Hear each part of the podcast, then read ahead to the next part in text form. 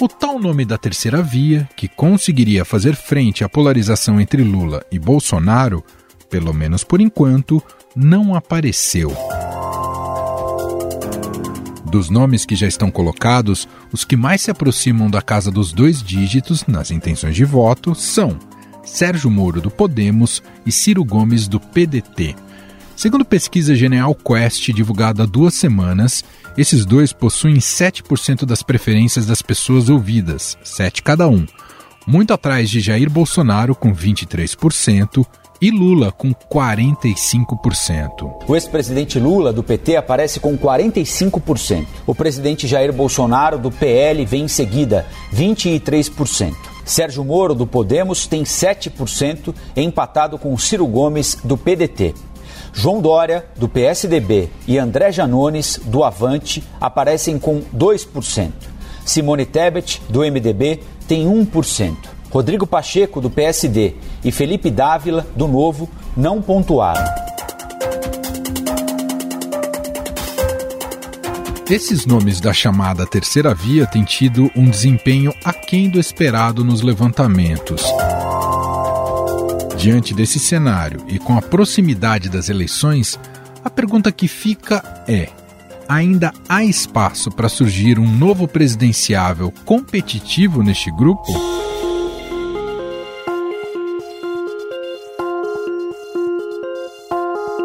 Pensando nisso, alguns partidos já começam a se movimentar em busca de um salvador da terceira via, e ele pode estar dentro ou fora da política.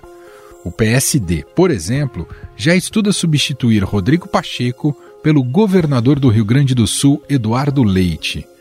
Derrotado nas prévias do PSDB, o jovem político avalia sair do partido para poder disputar o Palácio do Planalto.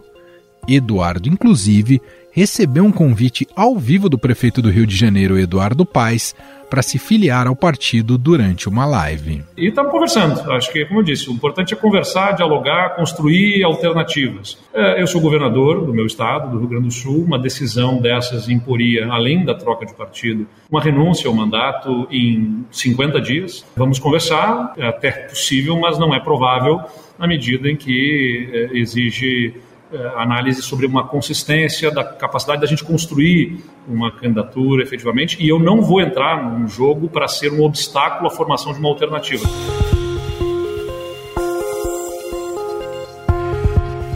O presidente do PSD, Gilberto Kassab, já disse que há interesse em ter Eduardo Leite visto como uma das promessas da política e alguém que pode ser apresentado como novidade. Eu mesmo já conversei com o Eduardo Leite algumas vezes e eu posso lhe afirmar que se houver essa possibilidade, o PSD vê com muito bons olhos e considera assim como uma hipótese caso o, o, nosso Rodrigo Pacheco, que é a nossa, o nosso único candidato convidado é, para ser para, para nos representar nessas eleições, entenda que não deva ser candidato. Conversa com empresários na última sexta-feira, Eduardo Leite afirmou que será candidato à presidência. Outro nome que está dando sopa e preencheria a vaga de um outsider é o do ex-ministro do Supremo Tribunal Federal, Joaquim Barbosa. Nosso país está paralisado há mais de um ano em função de uma guerra entre facções políticas. Sabemos por alto que se trata de ambição, de ganância, apego ao poder, tentativa de se perpetuar no poder para se proteger, mas também para continuar saqueando os recursos da nação. magistrado que ganhou fama ao relatar o mensalão na corte e levar diversos políticos para a cadeia, anunciou neste mês sua desfiliação do PSB. Joaquim Barbosa também já negou uma possível chapa com o ex-juiz Sérgio Moro, do qual seria vice-presidente. O seu destino pode ser o União Brasil, que é a junção entre o DEM e o PSL há um entendimento que o ex-ministro tem um forte apelo na pauta anticorrupção. Sofisticada organização criminosa dividida em setores de atuação que se estruturou profissionalmente para a prática de crimes como peculato, lavagem de dinheiro, corrupção ativa gestão fraudulenta, além das mais diversas formas de fraude.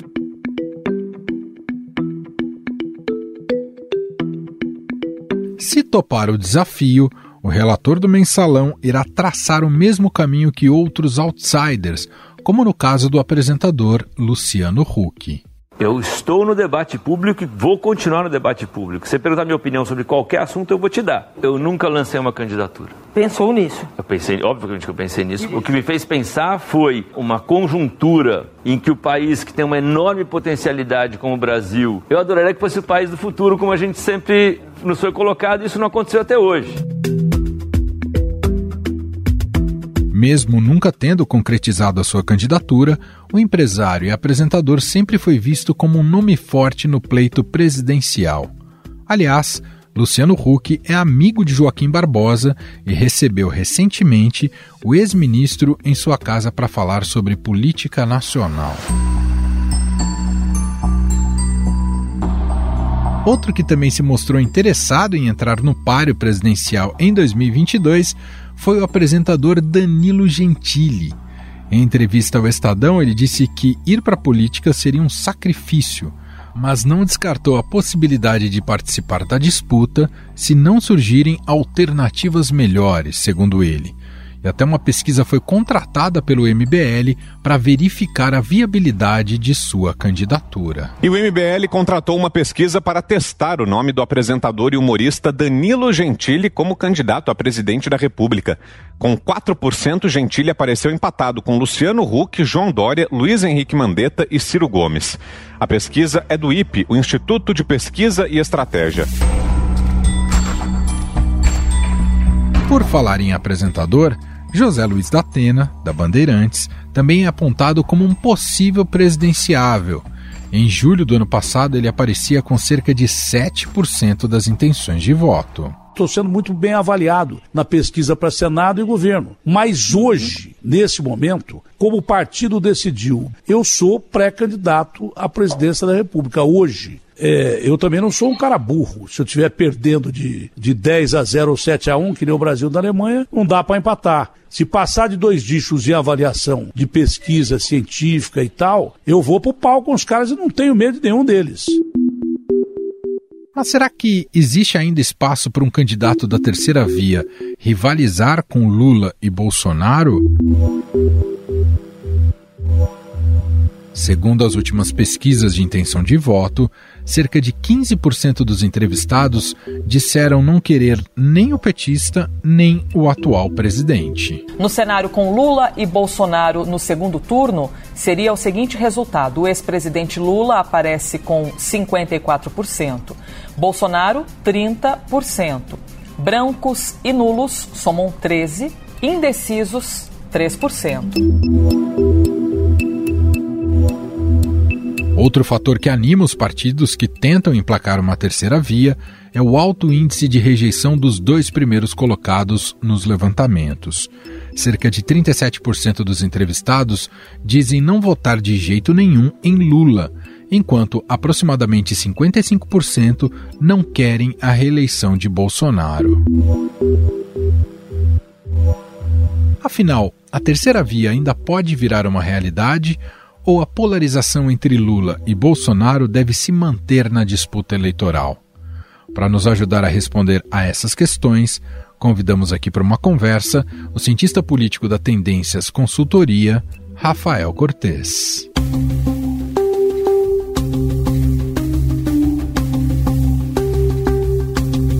Rafael, tudo bem?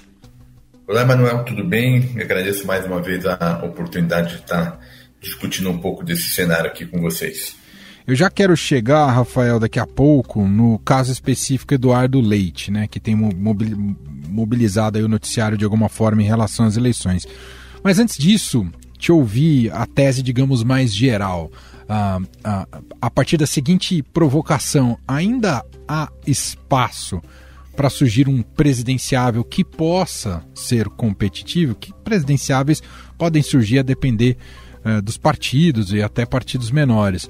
Mas pensando num cenário que tem se mostrado muito consolidado, né, com as lideranças de Lula e Bolsonaro, e nomes da terceira via, chamada terceira via, né? Nomes do miolo que não que não eh, desenvolvem, não evoluem, né? Seguem estacionados nas pesquisas.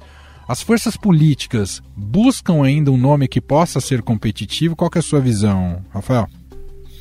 Olha, Manuel, fechar a porta 100% né, para o que pode acontecer num cenário eleitoral antes da campanha formal, enfim, antes da manifestação do eleitorado, é, é, é até um pouco pretensioso, né? E talvez menosprezando a disposição do eleitor, enfim, cálculos que o eleitor vai fazendo conforme a eleição vai se aproximando, sobretudo quando a campanha formal começar.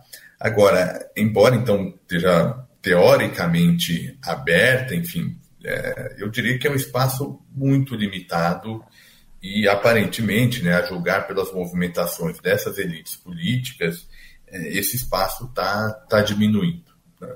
E o ponto fundamental para essa leitura de que é muito difícil uma candidatura terceira via competitiva, me parece que tem a ver, em primeiro lugar, com os incentivos das regras eleitorais, né, no, que regulam a competição presidencial. E quando eu me refiro aqui à regra eleitoral, nós estamos falando de medidas desde o tipo é, sistema eleitoral de dois turnos, uma competição majoritária, eu estou falando da distribuição de recursos financeiros, que é uma distribuição de recursos baseado na atual força dos partidos e, portanto, beneficia o status quo. Eu estou falando também da distribuição do horário eleitoral, mas especialmente eu estou me referindo ao fato das eleições serem casadas, ou seja, a eleição presidencial ocorre concomitantemente a uma série de disputas em 27 estados.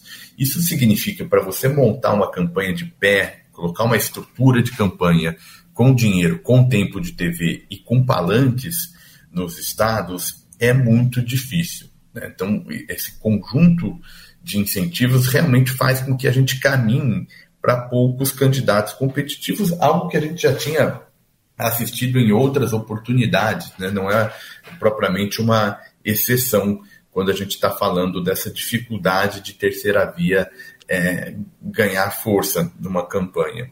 E, sobretudo, também quando a gente olha o desenho dos candidatos. Né? A gente tem naturalmente uma candidatura à reeleição, o presidente com uma taxa de conhecimento muito alta, mas também a gente está falando de uma candidatura, né, de uma eleição vai levar um ex-presidente que saiu do governo com muita popularidade. Então é muito difícil nomes alternativos ganharem, seja do poder da caneta do governo, seja eventualmente do recall muito elevado e um recall positivo de um dos competidores, e aí eu me refiro ao ex-presidente Lula.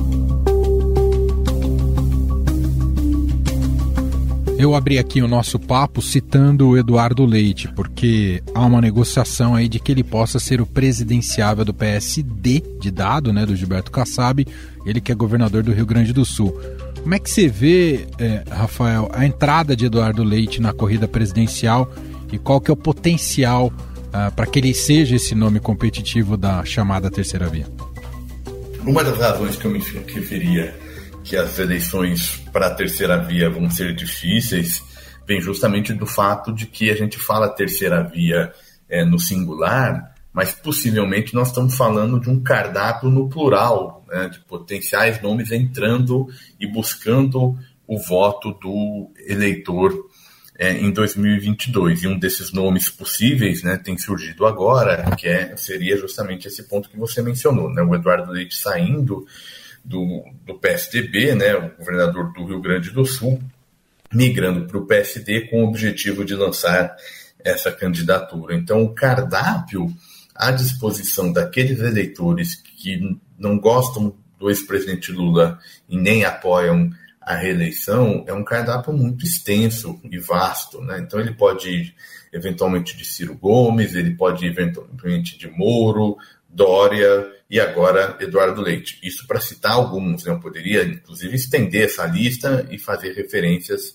aos senadores Alessandro Vieira e Simone Tebet, que também se colocaram à disposição. Estou falando basicamente dos políticos tradicionais, né, daqueles que pertencem a partidos mais tradicionais. E, nem esgotei a oferta potencial. Então, isso significa que a tendência é, é desse eleitor fragmentar. Então, a gente está colocando mais um nome na disputa e de um eleitorado disputando um eleitorado muito parecido, né? porque além disso, né, é muito cardápio, né, muita gente e muita gente dentro do mesmo campo. Né? Porque dificilmente a gente vai ver uma queda muito forte do ex-presidente Lula nas pesquisas, porque ele já tem uma imagem consolidada, enfim, é muito difícil ter alguma alteração relevante no potencial eleitoral do ex-presidente. Então é uma disputa é, pesada né, entre esses terceiras vias e aí acabam dificultando a união desse eleitorado e, portanto, as chances da terceira via competitiva. Então, eu diria que se é verdade que ainda existe alguma chance, ela passa por uma redução dessa oferta de candidatos, algo que não parece estar muito no horizonte de escolhas das elites políticas. Quero te ouvir também sobre mais um nome específico que foi ventilado nos últimos tempos, Rafael Cortes, e também a gente observou isso nas eleições de 2018, e alguém fora da política, mas que nessa hora sempre surge como uma tábua de salvação, e se você vê potencial nessa candidatura, do Joaquim Bar do ex-ministro do STF, Joaquim Barbosa. Olha pouca, viu, Emanuel? Em primeiro lugar, assim, é um nome que está razoavelmente escondido né, do debate público?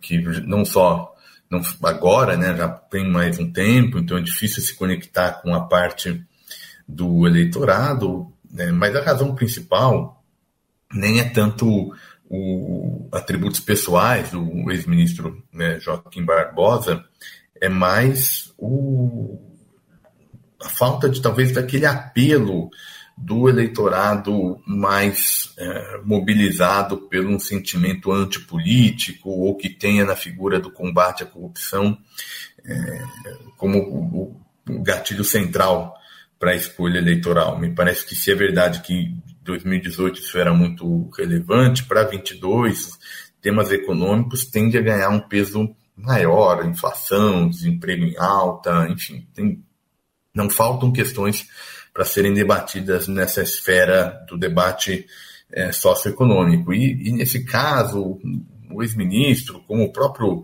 ex-juiz Sérgio Moro, tem muito pouco a dizer, né? tem um histórico muito, muito pequeno né, nesse debate e, portanto, é, não me parece que seria uma, um nome importante para encabeçar uma candidatura. Na melhor das hipóteses, eventualmente compondo a chapa poderia trazer algum sinal, mas, é, de novo, acho que se a gente não resolver, né, e aí eu me refiro aos candidatos que querem ser terceira via, minimamente essa coordenação, fica muito difícil, né? A gente mencionou anteriormente o Eduardo Leite, só para fazer um, né, um ponto, né? Qual que é a diferença do Leite para o Dória? Né, do ponto de vista da imagem do candidato ou do que ele representa em termos de programa que eles se diferem tanto? São, tem diferença em relação à privatização? Vai ter diferença em relação ao seu posicionamento em relação, por exemplo, à emenda do teto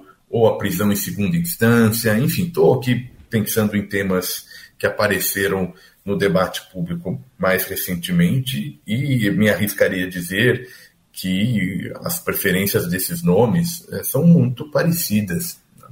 Portanto, como é que o eleitor diferencia essa quantidade relevante de candidatos? Então, não é só que são numerosos, mas é muito difícil você fazer uma separação e identificar o que, que cada projeto representa, daí que se a gente não tiver uma redução relevante desses candidatos, a terceira via e a elite política por trás dessa terceira via acaba dificultando as suas próprias chances. Né? Então, essa coordenação antes do eleitor se manifestar é um ponto importante para definir as chances de sucesso dessa terceira via.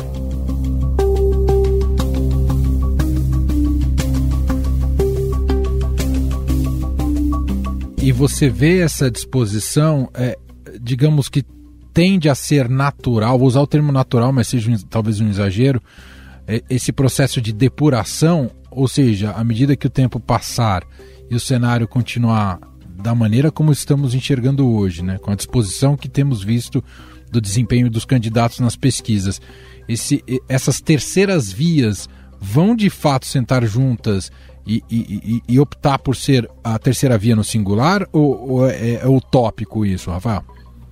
Emanuel, o cenário que me parece mais provável é um cenário que uma boa parte desses nomes não serão candidatos de fato. Tá?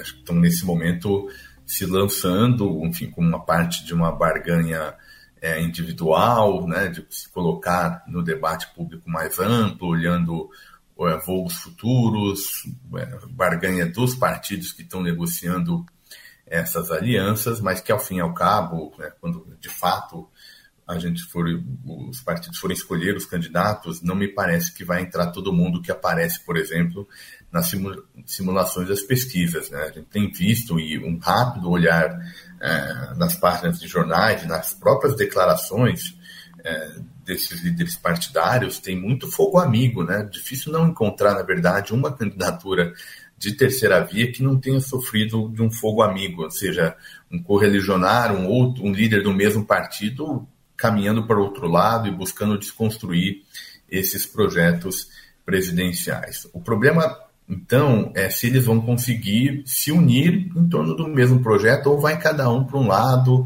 É, aí é uma questão um pouquinho mais complicada.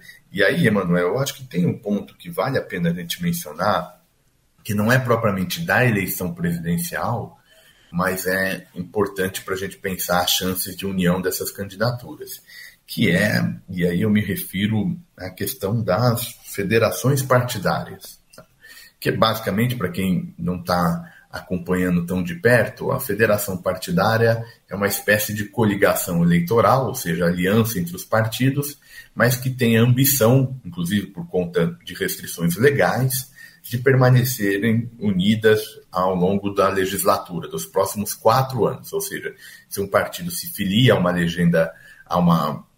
Uh, a um outro partido né, e a uma federação, né, se une a um outro partido numa federação, ele vai ter que estar junto com esse partido, inclusive lançando o mesmo candidato nos próximos quatro anos. Né? Então, esse, por que, que eu estou mencionando esse ponto? Porque tem uma tendência possível de que a gente tenha esses partidos se aliando em federação partidária, porque ninguém vai querer ficar pequeno. Né? Porque o que, que acontece? Entendi. Se um partido, por exemplo, né, se unir ao outro, eles podem dar um salto na bancada, e aí, uma vez, quando forem distribuídos os direitos dentro do legislativo, é, esses caras vão sair ganhando.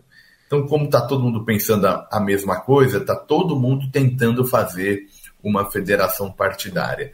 E esse acordo é difícil de ser coordenado e tem muito a ver com a questão da eleição presidencial. Então, daí pode ter alguma chance de ter aliança entre esses nomes, mas ainda assim é difícil, né? Porque com recurso escasso, ninguém vai querer dar dinheiro, por exemplo, de campanha para um candidato que tenha pouca chance, né? Porque a campanha é cara, dinheiro é restrito então é difícil que a gente tenha realmente uma união muito ampla desses partidos que vivem aí buscando uma alternativa na terceira via. Ou seja, deve diminuir o número de candidatos, mas não a ponto de viabilizar uma terceira via forte rivalizando com Lula e Bolsonaro. Para a gente concluir, Rafael, o que explica é, a, a liderança consolidada até aqui de Lula e Bolsonaro nas pesquisas? Não sei se a gente pode falar em polarização, mas por que eh, os dois mantêm as taxas mais altas e está tão difícil de furar essa, esse quadro? A, a, me parece que a explicação principal passa pela avaliação de governo. O cenário eleitoral está congelado em linhas gerais, né, com Lula e Bolsonaro bastante cristalizados, porque a avaliação de governo, do governo Bolsonaro também está congelada. Né? Então, quando a gente pergunta para o eleitor, né? O que, você acha do, do, governo? Esse ótimo e bom para aqueles que apoiam o regular, aqueles que não têm uma posição forte, e o ruim e péssimo, aqueles que rejeitam o governo. Se a gente olha essas curvas, está todo mundo andando de lado, né? Então já está mais ou menos distribuído o, essa percepção de apoio do governo. Então, quando, como a eleição presidencial tende a ser um plebiscito do governo, se não mudam a percepção do governo, não muda o cenário eleitoral. E aí, o cenário eleitoral que favorece a alternativa de poder, porque é, a rejeição é acima de 50%, e o nome que naturalmente canaliza essa insatisfação com o governo é o nome distante da atual administração, do ponto de vista ideológico. O bolsonarismo foi construído né, com base na crítica à esquerda. Como o bolsonarismo, nesse momento, está em crise, a esquerda tem uma chance importante, tem um candidato com recall elevado, aí essa equação fecha. Não é por um acaso que a gente tem essa polarização bem cristalizada entre Lula e Bolsonaro, e na minha leitura deve permanecer desse jeito, pelo menos nos próximos meses. Acho muito difícil, antes da campanha, ter alguma alteração relevante nesse quadro de candidaturas.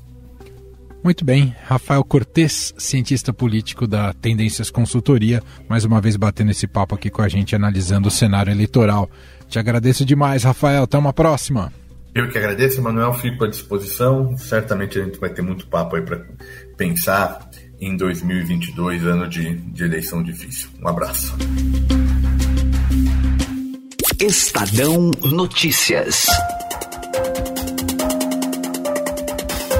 E este foi o Estadão Notícias de hoje, segunda-feira, 21 de fevereiro de 2022. A apresentação foi minha, Emanuel Bonfim. Na produção, edição e roteiro, Gustavo Lopes, Jefferson Perleberg e Ana Paula Niederauer. A montagem é de Moacir Biasi. Escreva pra gente no e-mail podcast@estadão.com. Um abraço para você, uma ótima semana e até mais.